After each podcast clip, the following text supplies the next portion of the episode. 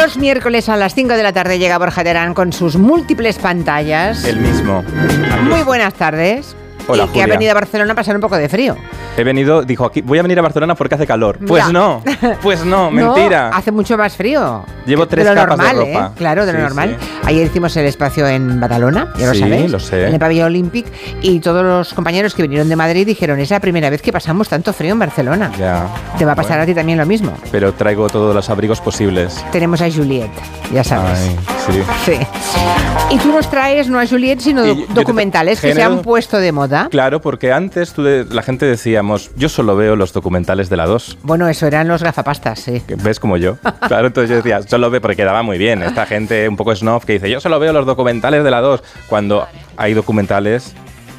bueno, de la 2 no, que es un canal que está muy bien. Pero hay documentales que son muy aburridos y que están muy mal hechos. Incluso. Sí. a- sí. Me, sí. me parece bien esa, esa Claro. afirmación. Se puede hacer un documental profundísimo, de enorme solvencia y que además sea entretenido y que, y que te enganche. Claro, y se puede hacer un documental súper trascendente y que no cuente nada. Incluso pasa mucho en los documentales esto del teléfono escacharrao. Que empieza, que empieza a hablar gente de cosas que en realidad no sabe, pero que les llaman porque son famosos o están de moda y luego cuentan solo bulos y hay que hacerles en la maldita hemeroteca, ¿no?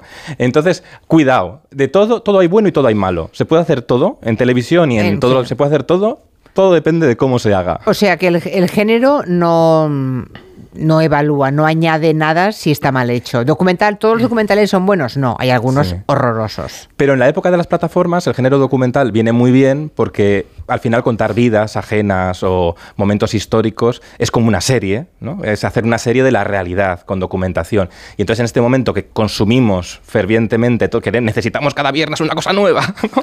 Es que no da la imaginación para crear tantas historias cuando la realidad te las ofrece en bandeja de personas muy conocidas, queridas u odiadas, o ambas cosas a la vez, Claro. que son perfectamente mm, convertibles en documental, claro. La realidad supera la ficción. Siempre. Es más, la realidad puede inspirarnos mucho, ¿no? Mm. Y esta semana... Déjame que pregunte a Ah, los oyentes sí. que si están viendo, si vamos a hablar de documentales. Claro, que nos manden cosas. Sí, que nos digan qué documental han visto Sí. últimamente, sobre quién y por qué les interesó, o por qué les aburrió, por qué les decepcionó, lo bueno y lo malo. ¿Qué documental adoptaríais aquí en esta hora? Exacto. Exacto. Aquí no son peludos. Aquí son. También hay con peludos también. También hay documentales, sí, de animales. sí, sí, mucho. Bueno, pues para empezar, el domingo se estrenó en la 2 de Televisión Española, lo podéis ver en RTV Play. Un documental que a mí me ha encantado porque va sobre un mito de la televisión muy inspirador y muy revolucionario, incluso hoy, ¿no? Y es Paloma Chamorro, que en un Un documental... imprescindible, Un imprescindible, ¿no? Un sí, imprescindible. bueno, es que los maravilloso. imprescindibles son documentales, sí. Sí, que son, sí, es un documental. Sí, sí. Dentro de. ¿Esto sabes por qué se hace esto? En televisión es muy importante el orden. Entonces, a veces, para que la gente no se pierda, está bien crear una marca que sea semanal.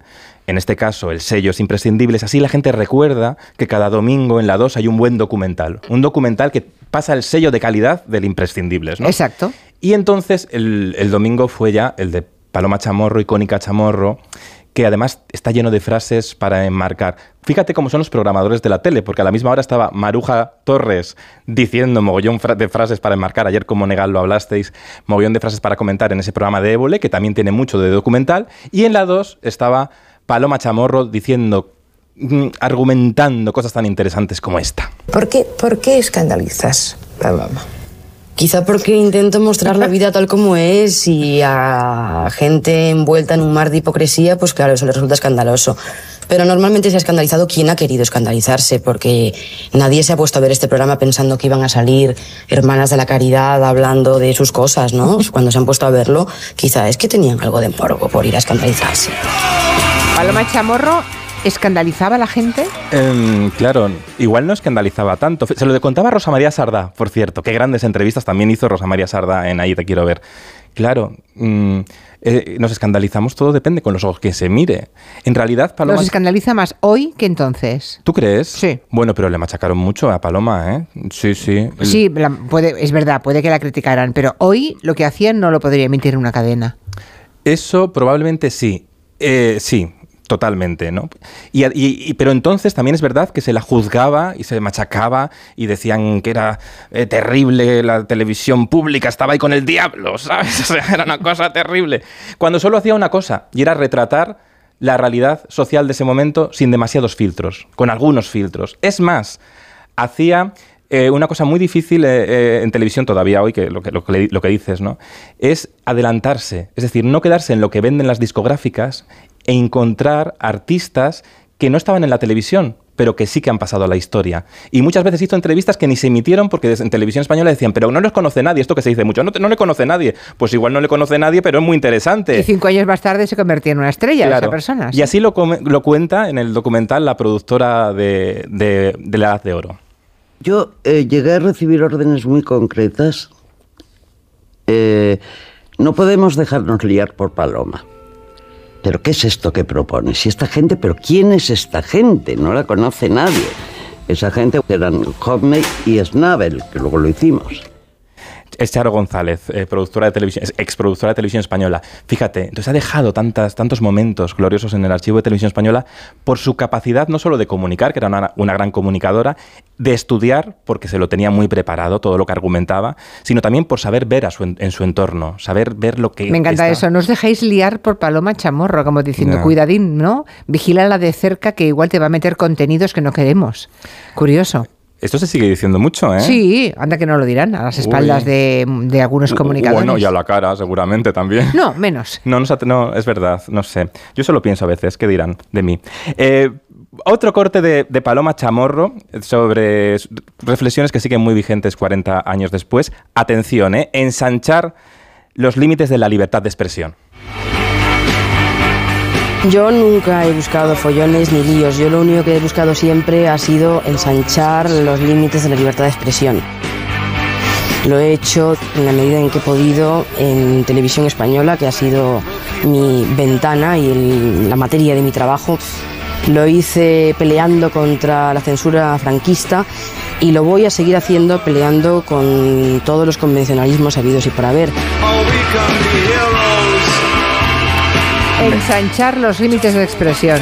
Y pelear por, con los convencionalismos. Es muy sí. fácil decirlo, es difícil hacerlo porque todos somos también frutos de los convencionalismos, todos tenemos mucho miedo a veces incluso al qué dirán hoy, ¿no? Con las entrevistas, ¿no? Porque a veces es difícil ser delante de un micrófono, pero sí que es verdad que los programas de, de Paloma Chamorro pues se han convertido en arte televisado. ¿No? Porque está todo el arte ahí condensado a través de la pantalla, para que luego digan, ¿no? Que, que, la, que, la, pantalla, ¿qué es eso? Del populacho. No, no, la pantalla nos retrata y Paloma Chamorro lo hizo maravillosamente bien. Aquí un oyente, Jorge, desde Gran Bretaña, nos dice que ayer vio o empezó a ver un documental sobre Gunther, el perro millonario. Anda.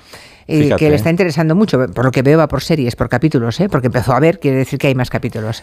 Dice que es un escándalo. Eh, dice la de gente que se está aprovechando del pobre perro. No sé, claro, no sé sí, de qué eso, va, pero eso. bueno. Bueno, pues es interesante. Mira, mm. lo apuntamos para verlo. Luego sí. hay otro documental muy interesante en RTV Play que traigo aquí, que es sobre el deporte, sobre el mundo del deporte, sobre Javier Fernández. ¿Os acordáis? Que es un patinador que puso el nombre de España a través del patinaje artístico, que no es muy conocido. Un chico maravilloso en este mundo del deporte que nos venden esta cosa de los deportistas de élite que parecen... Sí, pero de según qué deporte, porque hay claro. otros que ganan campeonatos del mundo y media hora más tarde nos hemos olvidado. Claro, pues Javier Fernández nos ha puesto en el mapa el patinaje artístico, una cosa que parecía de chicas y toda esta cosa también del convencionalismo que decía la chamorro, ¿no? Sí.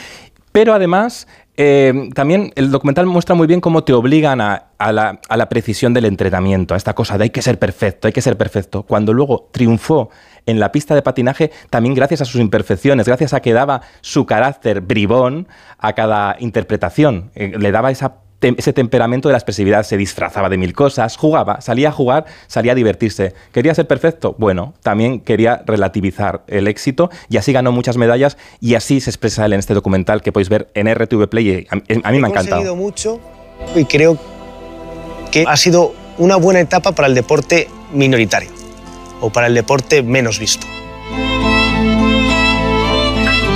Hubiese sido a lo mejor de otro país como en Japón, pues a lo mejor hubiese sido una estrella mmm, como aquí son otros deportistas. Pero no me quejo. Al final es un honor que la gente me haya podido reconocer también durante tantos años aquí en España, siendo un deporte tan minoritario, un deporte que no está en los ojos de todas las personas y ver que tu gente también te quiere apoyar en esa trayectoria deportiva.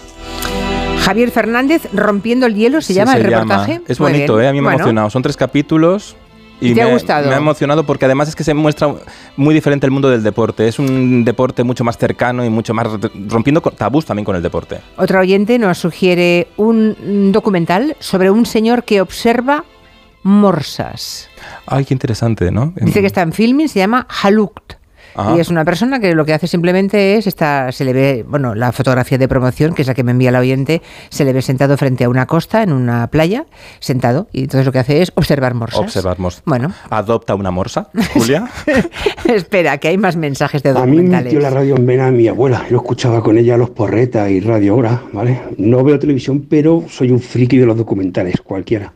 El último que me ha gustado así mucho, que ya había escuchado algo parecido en Sonora, en Pastillados, me ha gustado en Netflix eh, el de mm, en- en Xanax. Y me está gustando mucho en Sonora también el de Anatarres. No lo termino. Veo bastantes documentales, pero me ha sorprendido uno de los que últimamente he visto ha sido Picorreja en filming. To- me ha sorprendido sobre todo por el desconocimiento tan grande que tenemos de la historia de España.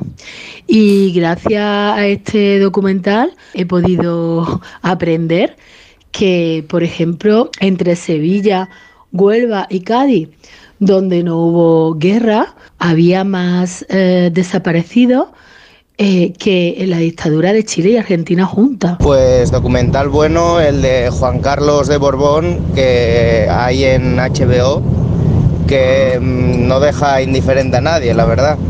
Y cuenta cosas bastante peliagudas de nuestro monarca más querido. Bueno, no deja indiferente, no, es que cabrea. Se cabre, sí. Te cabrea mucho, sí. Cabrea emeritamente. También el documental Imprescindibles, también de la serie de Sí. Imprescindibles de María Alejárraga, nos recomienda Octavio. Y. no, este, este, solamente este, espera. Un documental de osos, vio Ana también, que le llamó la atención porque aprendió que hay una especie que es el oso espíritu, de los que hay muy pocos en el mundo y que pueden pescar salmones más fácilmente que los demás porque son muy claros y los salmones no les distinguen. Un documental de salmones. Es curioso porque, bueno... eh, ¿Has visto todas las historias que podemos rascar vamos. de- de tan- Sí. y, y aprender de tantas cosas? La de cosas que puedes aprender. A mí lo que me angustia es no tener tiempo para ver todo eso, porque ahora mismo me voy apuntando aquí cosas que dicen los oyentes o que me cuentas tú, pero cuando lo voy a ver? A ¿Cuándo ver, lo ¿cuándo? veo? Si no me da la vida. Ah, Es lo que llaman la paradoja de la elección, ¿no? Porque tenemos Sí. tanto donde elegir que no sabemos por dónde empezar. Mm. Aquí otro oyente dice que él, con tal de que tenga la voz de David Attenborough, ya está contento. Mm. claro. Claro. Es verdad, las voces que dan Claro, cuando había... hilo a los documentales son muy importantes. ¿Tú has puesto alguna voz, algún documental? Eh, ¿Alguna vez? Sí, sí. Sí. Alguna vez lo he puesto. En algún imprescindibles. Bueno, ahí pu- puse algo más que la voz. Bueno, pusiste todo, el alma. No, el ¿Qué se alma no, la- producción. Sí, el la, de- la pasta, ¿quieres decir? Pues sí, sí, la verdad es que me costó dinero. Sí. Sí, sí, los, los documentales. Era el de Ana María hechos. Matute, si no de Ana recuerdo mal, María ¿no? Matute, Vamos a decirlo, sí. Ana María Matute, sí. Bueno, ah, ¿qué más? ¿Qué más bueno, me quieres que he visto contar? más Va. cosas. Sí. Porque tengo tiempo hasta para ver programas de entrevistas. Hombre. Como el de Risto Mejía del Chester, que está en cuatro, que ha vuelto Risto, el Risto más relajado, el Risto más zen, que casi hacer terapia en el Risto. Esto es muy, muy interesante, ¿no? Ayer tenía a Jorge Dressler y hay un momento que la entrevista se da la vuelta y es Jorge Dressler el que está entrevistando a Risto Mejide. Eh, Atenta. muy capaz el personaje, sí, sí. Sí, sí. A ver. Y, ¿Pero estás mal? ¿Estás, estás pasándolo? ¿Sí? Bien no estoy. ¿Sí? Bien eh, he estado, con lo cual puedo ver la diferencia Ujú. entre los dos estadios. Que no está mal, por decirlo. O sea, fíjate, la vulnerabilidad y la fragilidad, eh, Mm. Que yo hace unos años la escondía, la amagaba, la disimulaba. Mm. Mm, ahora no me importa decir, oye, pues estoy mal. También para pedir ayuda. ¿Has Eh, pedido ayuda? Todavía no. Oye, Pues sí, es una entrevista de Jorge Drexler a Risto Mejide, en efecto, sí. qué rápido, ¿eh? ¿Has pedido ayuda? No. Hmm. Es muy interesante cómo en televisión a veces no hace nada más, falta, no hace falta nada más que dos personas siendo generosas, que es lo que es este programa. Dos personas siendo generosas, hablando de sus experiencias, de sus sentimientos y de sus emociones. Y eso también es la televisión. También podría serlo, sí. Salvo que Sí. tengas pudor y no quieras hablar de ti. Pero claro que eso Que ocurre también. Todo el rato, además. Claro, eso le pasa a muchísima gente, ¿no? Hay gente que no quiere hablar de sí misma, ¿no? ¿Qué más? Y alguien que habla muy bien de sí misma siempre ha celebrado, como estamos hablando de multipantallas, Conocimos hace 30 años a Laura Pausini. ¿30 ya? 30. Yo no había nacido. no, ni yo, míralo. en el Festival de San Remo participó y ganó el premio a la nueva revelación, Laura Pausini, cantando así, fíjate, qué, qué bien. Esta canción le vale a Risto, creo también, ¿eh? Cuidado, escucha, escucha.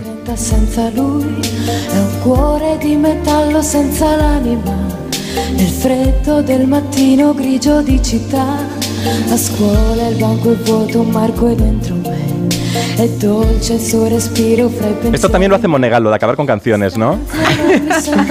Pero Ay. no quieres acabar porque sea una canción. No, no. Es que se habla de la soledad, fíjate, es verdad. se tu mi penserai se con i tuoi non parli mai se ti nascondi Me gusta Laura Pausini. Ay. Sí, me gusta mucho. Pues mira, esta canción, espera, fíjate lo que ha hecho, ¿eh? Como cumplía 30 años esta actuación ¿Qué ha en San? Remo, Sí. ha decidido hacer una cosa viral, que es hacer tres conciertos en menos de 24 horas en tres lugares diferentes. Nueva York, Madrid y Milán. Ostras. El lunes, primero empezó en Nueva York, se cogió un avión, llegó a Madrid, cantó en la estación de Príncipe Pío de Madrid y se fue a actuar en Milán. ¿En Ves- 24 horas? en 24 horas, vestida de una forma muy parecida a aquel festival de San Remo. Entonces la descubrimos a través de esa televisión de masas. Hoy lo hemos podido ver a través de todos los vídeos que grababan sus fans a través de las redes sociales con esa espontaneidad de una Laura Pausini que como Risto y Dressler también es muy generosa compartiendo sus emociones. Ah, muy bien, o sea que no se ha retransmitido por ninguna tele, pero eh, en la multipantalla ha estado volando y, Eh, cruzando los océanos. Y yo creo que sí que se convertirá en un documental, seguro. Seguro. Por aquí nos dicen que Javier Fernández, volviendo al patinador Sí. español, dice Fran que es el único patinador en la historia que ha ganado siete veces el Campeonato de Europa de Patinaje Artístico y que no entiende cómo no ha ganado aún el premio Princesa de Asturias del Deporte. Pues porque no es futbolista. Exacto, porque es patinaje artístico. Pero es Claro. tremendo esto. Fíjate. Tenemos a alguien que ha ganado siete veces un campeonato de Europa y nadie, ¿no? Y si veis el documental es flipante, además, cómo, cómo Mm. muestra esa. la virtud de ser diferente, en realidad. Porque es que él incorporó alma al patinaje artístico, que es muy técnica. Es voy a hacer este, esta- este gesto de técnica. Él le incorporaba esa Mm. expresividad que por momentos parece Rafael cantando una canción. Y Ana nos dice que el mejor documental que ha visto nunca es La Tierra sin habitantes. Cuenta lo que ocurriría a lo largo de los años en la Tierra, en nuestras ciudades y en nuestras casas, si, no- si desapareciéramos todos de repente. Uh, qué inquietante. Ay, sí. Imaginar, es decir, Este ya me da miedo. bueno, parafraseando la película aquella de de mm, caramba quién? de, Cochet, Mi Sí. vida sin mí, Ah, sí. que sería nuestro planeta, nuestro planeta sin nosotros. Ya. ¿Qué ocurriría? Bueno, Me pues- parece muy inquietante y apasionante al mismo tiempo. Ya. Bueno, lo hemos visto en Chernóbil, por ejemplo, que ha ocurrido con aquellas ciudades, Bueno, ¿no? esa ciudad que se hizo perfecta, pensada perfecta para ser la ciudad perfecta. Ahora que se habla mucho de la ciudad de 15 minutos, era una ciudad perfecta y ahora la vegetación se ha comido la ciudad. Todo ¿no? lo que es a 100 kilómetros a la redonda eh, fue abandonado por los seres humanos, no por los animales que no pudieron escoger, se quedaron allí. Algunas barbaridades y atrocidades de la biología después de la irradiación seguro que habrá ocurrido, pero cuando han vuelto a entrar, a mí me ha puesto los pelos de punta. Y ese, ese parque... Cómo la, exacto, la vegetación, la naturaleza ha vuelto a invadirlo todo. Es que en, en nada, en, pocos, en poco tiempo más, Muy rápido. desaparece por completo una ciudad entera. Y sigue manteniéndose la noria, como se quedó paralizada en Chernobyl, que es una cosa escalofriante. Mira, ese documental también es bueno, porque Tam- ya es antiguo, bueno, antiguo, ya tiene 5 Bueno, o 6 años, ¿no? Pero sí. Pero, lo- si no lo han visto, también lo recomiendo. Sí, está también muy está muy bien. Muy interesante, pues nada, ahora Pues los nada. oyentes están animando a hablarnos de documentales, pero. Fíjate, que sí, tiene- tienes oyentes que valen para todo. sí, da, da igual de lo que hables, es verdad, ¿eh? Sí. Siempre hay oyentes que saben de lo que estamos Es hablando, que... que- les interesa y que opinan. Oyentes con curiosidad. Mm. Dice que otro oyente, en los 90 hubo una patinadora aragonesa llamada Sheila Herrero, que también ganó campeonatos del mundo y de Europa, y dice que fuera de Aragón, de su comunidad, nunca nadie le dedicó ni un minuto. Mm. Bueno, Bueno, esto pasa. Es que mm, sí, nos fijamos en muy. Conocemos en los medios de masas muy poco talento de todo el que hay. Y muy eso, poco. es- eso es así. Sí, y, y el que no conoce a nadie, como le decían a Paloma Chamorro, Sí. ¿este para qué? ¿Quién conoce a estos? Bueno, a veces hay que descubrir gente nueva. Todo el rato, los medios de comunicación sobre todo son descubrir y ahora nos estamos convirtiendo en replicantes y eso Sí. es otra cosa. Es otra cosa, sí, nos da miedo. Tenemos miedo a descubrir. Porque parece que baja, si, no lo- si el espectador no lo reconoce, puede bajar la audiencia, pero, jo, hagámoslo. Ese documental del planeta sin los humanos se llama La Tierra sin habitantes y creo que me lo voy a ver esta noche. Venga. En el canal Historia, es que me interesa mucho ver En, eso. en History Channel. Sí, eso es, en History, porque la H en, en inglés sí que se pronuncia. Que ya hemos visto que alguien se tiró de la H. Madre hice mía. hice una broma al principio de la H que no se pronuncia Sí, y ha habido cuatro oyentes que me han dicho, en inglés sí. Es que tenemos idiomas, querida. Tenemos idiomas. Vale, hasta el miércoles que viene. Un beso, Adiós. De 3 a 7 en Onda Cero. Con Julia Otero. Quiero, te querré, te quise siempre, desde antes de saber que te quería. Te dejo este mensaje simplemente para repetirte algo que yo sé que vos sabías.